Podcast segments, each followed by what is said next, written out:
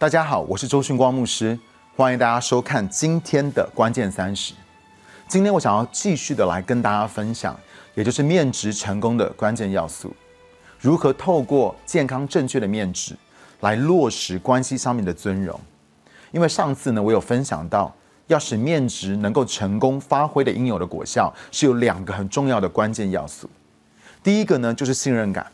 我们说到没有信任感呢，我们就不可能来面值。而且我们也需要透过面值来加强彼此关系当中的信任感，而第二个呢，就是亲密感。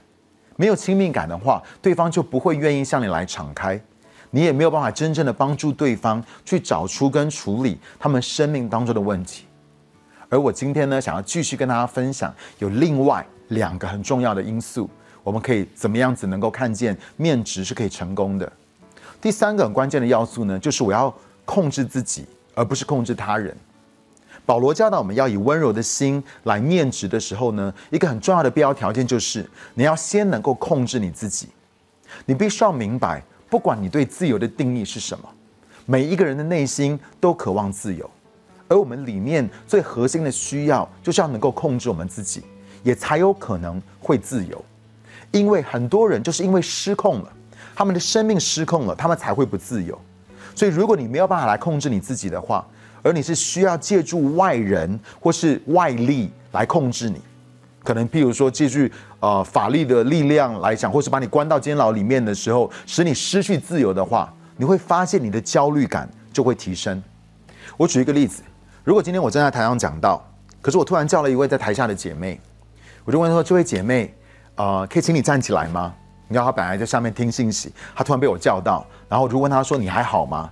他可能不会太好，因为他本来就是没有人在看他，现在他被我叫起来，大家都在看他。那如果问他第二个问题，那如果今天光哥，如果今天顺光牧师走到你前面，就走到你面前的话呢，他可能开始觉得更紧张了。第三个，我就问他问说：“如果我把手掐在你的脖子上呢？”我觉得他会更紧张，想说你到底要干嘛？OK。第四个，我就问他说：“如果我用夺命剪刀脚把你双手双脚把你压在地上？”然后让你动弹不得，OK？你会怎么样？他一定会说我会叫救命。然后呢？可是我会告诉他说，全场我不准任何人来救你。那你又要怎么样？然后他说呢？那我就会尽力的挣扎。我就跟他讲说，我绝对不会放手的。而且你要知道，光哥还蛮壮的。那你会做什么呢？你会想要伤害我吗？他说我可能会伤害你，然后我可能会拳打脚踢，我可能会 咬你。可是他要做这些事情，为了要干嘛？我要你仔细想想啊。我怎么样在二十秒之内，把坐在台下一个温柔甜美的姐妹，变成是一个充满愤怒的暴力女？也就是当我威胁到她自我控制的能力，也就是她的自主权的时候，而且你发现这是一步一步的。第一步，我是在台上叫了她，她就开始紧张了。第二步呢，是当我走到她的面前，好像没有给她什么 personal space，我就走到她的面前的时候，她就越来越不自在。第三步呢，我手掐着她的脖子，她开始惊恐说：“你想要干嘛？”最后，我把他整个人压在地上，死都不放手。你要知道，他就会变成疯狂的暴力女。今天不管我是谁，他会死命的攻击我的要害。我要告诉你，这个实验，我到没任何一个地方去的时候，我试的都是屡，当然我不是真的这样试啊，我是问那个女生的时候，问那个姐妹的时候，是屡试不爽的。从原本没有任何想要伤害我的想法，到几十秒之内，现在他想要把我的头扭断。我想要请问一件事情，请问是因为他叛逆？他自私，或他有暴力倾向吗？我要告诉你，都不是。透过伤害我，他想要成就的是什么呢？他就是想要夺回他控制他自己的能力。他需要在我的身边感觉到自由。可是如果我不明白这一点的话，我就会与我所爱的人跟在我权柄之下的人之间，营造出一种氛围，是他们试图会想尽办法要从我的身边争取他们的自由。如果今天我是父母，当孩子这样做的时候，当孩子这样跟我回应的时候，我们称这个叫做叛逆。哎，你不知道妈妈很爱你吗？为什么你都不听妈妈的话？如果今天我是领袖权柄的时候，当下面的人这样做的时候呢？我们称之为不顺服或是难搞。哎，你不知道牧师很爱你吗？你为什么不让牧师？为什么不让领袖来控制你呢？我们必须要明白，人性最核心的需要就是要能够控制他们自己。而真理是我没有办法去控制任何人。你把一个人放在牢笼里面，或是在一个荒岛上面，你告诉他们说你不准出来，请问你猜他们想要做什么？他们就是会想尽办法的要想要出来啊。所谓道高一尺，魔高一丈。身为父母或是领袖，我不管你的牢笼再怎么样子的坚固，人里面对自由强烈的渴望，就是会想要逃脱。因为每一个人都是按着神的形象跟样式所造的，而从一开始的时候，神在造人呢，他就植入了一个晶片在我们的里面。那个晶片说到：你们被造就是要活在我的面前，而在我的同在的里面是有自由的，而你们被造就是要活在自由的当中。可是我却发现，很多的时候我们好像没有拿到那个说明书似的，就是我们会告诉我们的孩子说：哎，孩子，让我们来掌控你啊，因为我们爱你嘛。孩子，你要为在牢笼里面感恩呐！如果妈妈没有爱你的话，怎么会把你关在监牢里面呢？而且你知道，我们试图说服我们的另外一半：，哎，老公，你在我的同在同在我的同在的当中有掌控，哎，你过来嘛，你靠近我一点嘛。你的另外一半一定说：“我才不要嘞！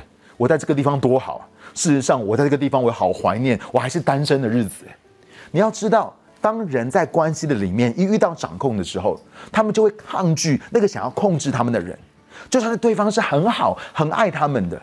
而身为领袖跟权柄的时候，我们也必须要了解我的所作所为会如何的影响对方，我才能够保护我跟你之间是自由的。你要知道，这个自由其实是何等的宝贵，这个自由是耶稣重价买赎回来的。也只有当我看重这份自由的时候，我才能够在关系的里面赋予彼此能力跟勇敢，让你可以为这份自由自己来承担责任，保护保护这个得来不易的自由。如此呢，你就会有力量，让你外在的行为可以跟你内心的状态状态呢是相称的，使你能够活出你里面核心的价值，而不会让任何外在的人事物来夺去这份自由。今天，不管你碰到的是财务上面的危机、愤怒的父母，或是掌控的权柄，都不能够让你交出你控制自己的能力。你一定要记住一件事情：尊荣不是让对方来掌控，让对方用权柄跟力量来压过你。尊荣它是一个赋予能力的一个过程。如果今天我要赋予你能力的话，我就必须要了解你需要被允许来控制你自己，而不是让我来控制你。也不是把你的控制权交出来，而是我与你在面值的过程的当中呢，你被赋予能力，能够承担起控制你自己的责任。不管今天外在的环境跟压力是怎么样子，你只是要做神所创造的你，你要活出那个自由来。保罗说：“以温柔的心来面值的时候呢，就是当你在面值的时候，你要想，我不是需要控制你的。”我只需要控制我自己。你知道，很多的时候，我们在面值的时候，我们真的有点失控，因为我们太愤怒，可能我们太着急，可能我们太担心，可能我们太太太恐惧了。可是我要需要学习的是控制我自己。我也明白，你需要把控制你的能力找回来，因为你之所以会犯罪、软弱跟跌倒，就是因为你失去了控制自己的能力。你把这个能力交出去给那个让你陷入在罪跟软弱的事情当中。所以我才要透过面子来赋予你力量，赋予你尊荣跟帮助，使你可以得到自由。那样子的话，那但是我要问你一个问题，就是我怎么样能够不控制你，可是却能够帮助到你呢？我怎么样不用掌控的方式，但是却能够帮助你、祝福你的生命呢？所以第四个，我们要来分享一个很重要的关键的要素，怎么样子能够在面试的当中能够成功，就是我们必须要有问好问题的技巧。我们必须要有那个可以问好问题的技巧。你越会问好的问题，你就越能够成功的来面试，能够成功的第一个可以营造出内在的压力。OK，我们不需要用外在的压力来来强迫对方，来让对方能够按照我们所想要的方式来回应我们，而是我们要营造的是一个内在的压力。如果我们能够问对的问题的话，正确的问题的话，我们也可以避开在人里面那个自我防卫的机制。而第三个，如果我们可以问好的问题的话，也可以激发人去思想他们真正的问题到底是什么，并且可以帮助他们引导他们透过这些的问题去找到解答。你记不记得在圣经里面的约伯，他的三个所谓爱他的朋友来到他面前来面指他，可这三个朋友呢，却是用外在的压力，他们来到约伯面前对约伯说：“哎，你知道你做错什么吗？你知道你的问题是什么吗？”你知道我看见的是什么吗？你知道我对你有什么想法吗？我觉得你应该要这样，我觉得你应该要那样。你知道你的想法有多不对吗？你知道神对你这样做，对你的这样子的状态有多失望吗？你要知道，这三个约伯的朋友呢，他们以爱为名，可是却用审判跟论断，使约伯感觉到灰心跟沮丧，可是却一点都没有帮助到约伯的生命。可在约伯记第三十八章第一节到第二节的那个地方说到，那时耶和华在旋风中回答约伯说：“这以无知无识的言语，使我的旨意暧昧不明的是谁呢？”意思是说，神在对待约伯的三个朋友说：“哎，你们三个人都给我闭嘴！你们不是在面指我的，你们不是在面指约伯，你们是在折磨我的朋友约伯。”然后接着神就转向约伯，说了一句非常有意思的话。第三节那个地方说：“约伯啊，现在你要如勇士，勇士束腰。我要问你，你就要告诉我。”这边告诉我们说，约神对约伯说：“你要以勇士束腰。”意思说，神说：“我现在要问你一些的问题，你要以勇士束腰，你预备好。你要知道，神说神要问约伯问题，神是无所不知的神呐，神绝对可以直接的说：约伯，我让我告诉你，你的问题是什么？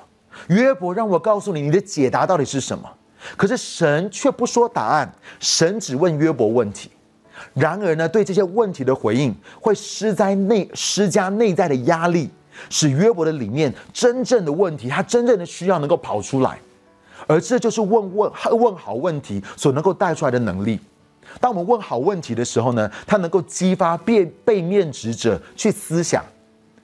当我们问好问题的时候，他的意思不是说，哎，我已经帮你想好了，而且呢，而且我已经直接要把答案告诉你，而是我要让你自己去思想。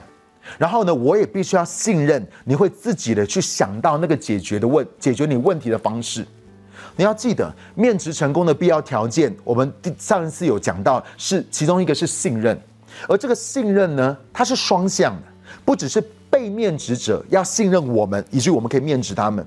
而我们也要信任被面指者，他们是有能力去解决问题的。他们是神会给他们智慧，然后让他们能够想到那个解答是什么，也就是他们可以承担起责任。所以不只是他们要信任我们，当我们在面指他的时候，我们也要信任他们，不要只是给他们答案，而是要让他们能够怎么样经过这个思想的这个过程。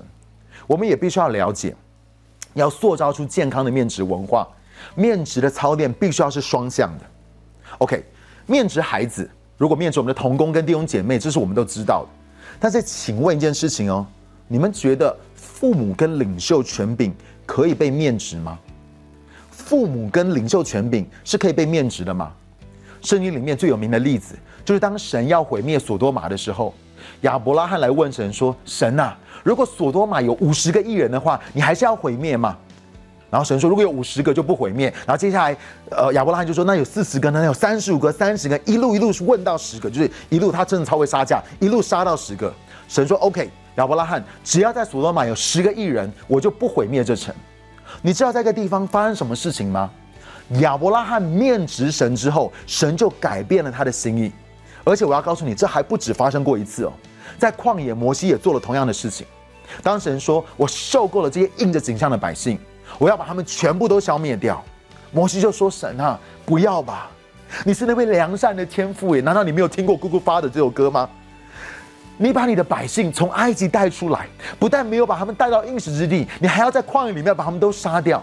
神啊，那些外邦人他们会怎么想呢？而你的敌人他们又会说什么呢？神就说：哎呦，哎呦，摩西，你有跟亚伯拉罕说过话吗？你怎么说的这么有道理呀？好，那我就不杀他们。”他说：“不过魔西，你要记得，再过几章之后会换成你气的要想把他们的头扭断。”亲爱的弟兄姐妹，如果神都可以被面值的话，请问谁不能够被面值呢？你一定要明白一件事情：面值不是不尊荣，不是不忠诚，除非我们想要试图透过面值来控制对方。正确的面值反而是可以强化彼此的连结，落实盟约关系的。这是为什么神称亚伯拉罕、神称摩西为他的朋友。好的问题呢，它有独特的能力，能够让有问题的人开始去动脑，透过营造出一个内在的压力，能够促使他们能够由里到外去找到这个问题的解答。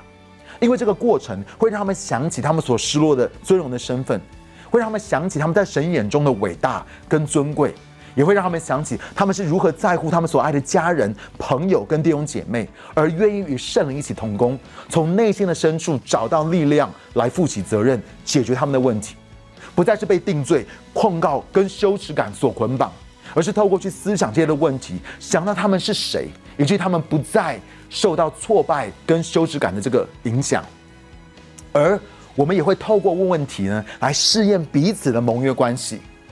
当我问你一个问题的时候，如果你愿意跟我一起来寻找问题的解答的时候，你我之间的盟约跟信任感就在此显明了。可是相反的也是如此，你想要面子你的孩子、你的同事、你的同工或是你的小组员，可是他们不让你的话，这个时候呢，你就会得到许多关于你人际关系的资讯。然而，当我成功的帮助你认出你的需要，找到你真正的问题，并且协助你解决这个问题的时候，让你再一次重新回到正轨，信任感就会在此建立，而我们之间就会成为最好的盟友跟家人。那你说，凶光牧师，我们到底要问什么问题呢？让我跟大家分享这几个问题，你一定会常问的。第一个问题就是：哎，你觉得问题到底出在哪里？这个会引导对方去思想，真正的问题并不是表面的，并不是他外在的行为，而是他生命当中有些更层、更深的一些层面。第二个问题是：哎，你觉得你这样做有影响到别人吗？譬如说，我举个例子：哎，你你昨天晚上在车上你这样说，你想会如何影响到爸爸？你就会开始想说这个问题的答案是什么？是想说，如果昨天换作是你，你是爸爸的话，你听到昨天晚上在车子上面你所说的，你的感受是怎么样？你会知道你所做的事情会怎么样影响到别人。第三个问题是，那你要怎么办？这适用于带着问题来找你百分之九十九的人。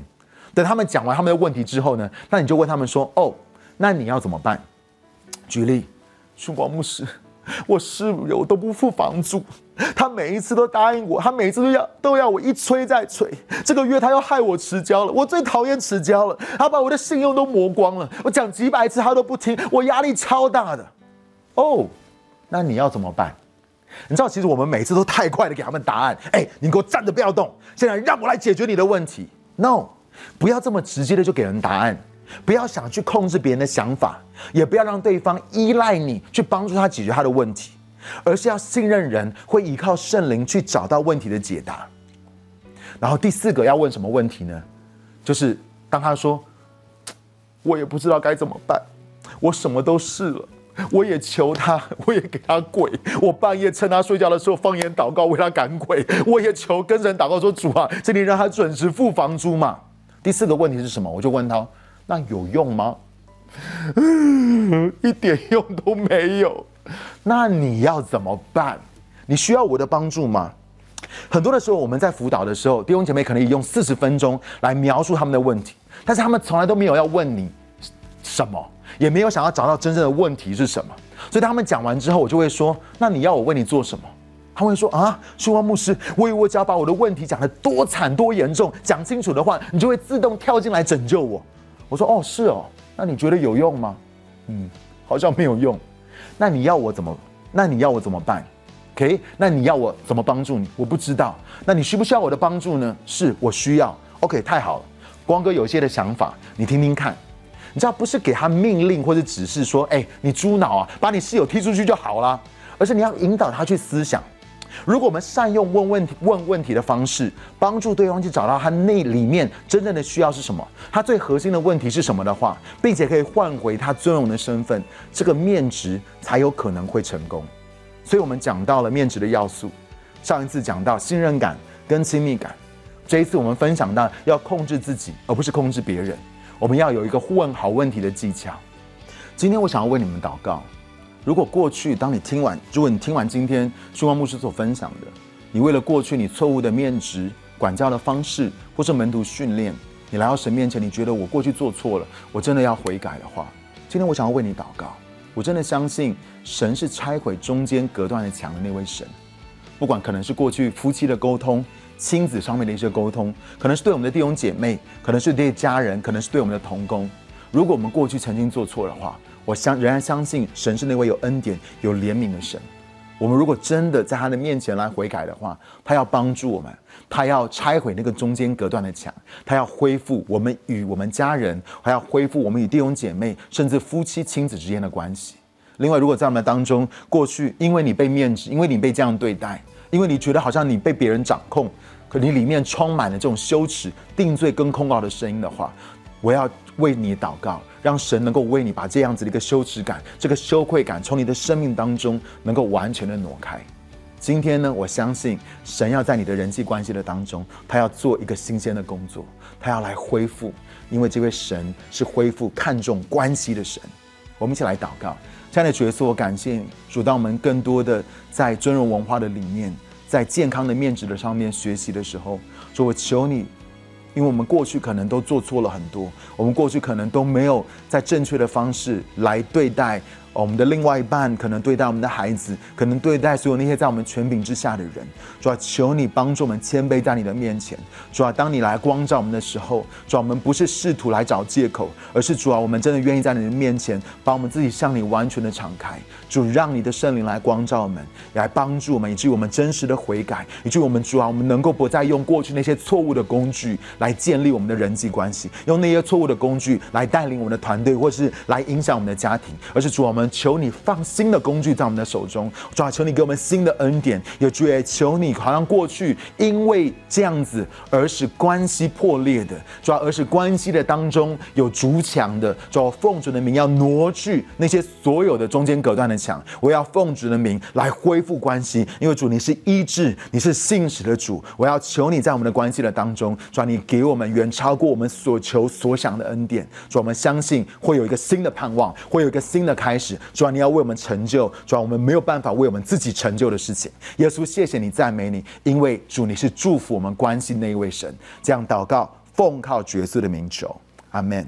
我是周兴旺牧师，谢谢你收看今天的关键三十，我们下个礼拜再见。